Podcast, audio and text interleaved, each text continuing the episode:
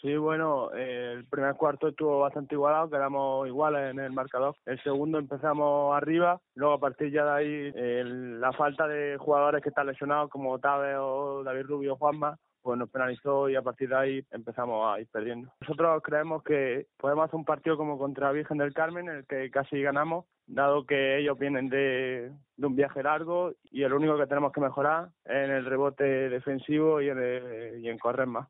Sí, creemos que, dado que hay tres partidos este fin de semana, habrá mucha más gente que los anteriores partidos y que podremos tener un mayor público.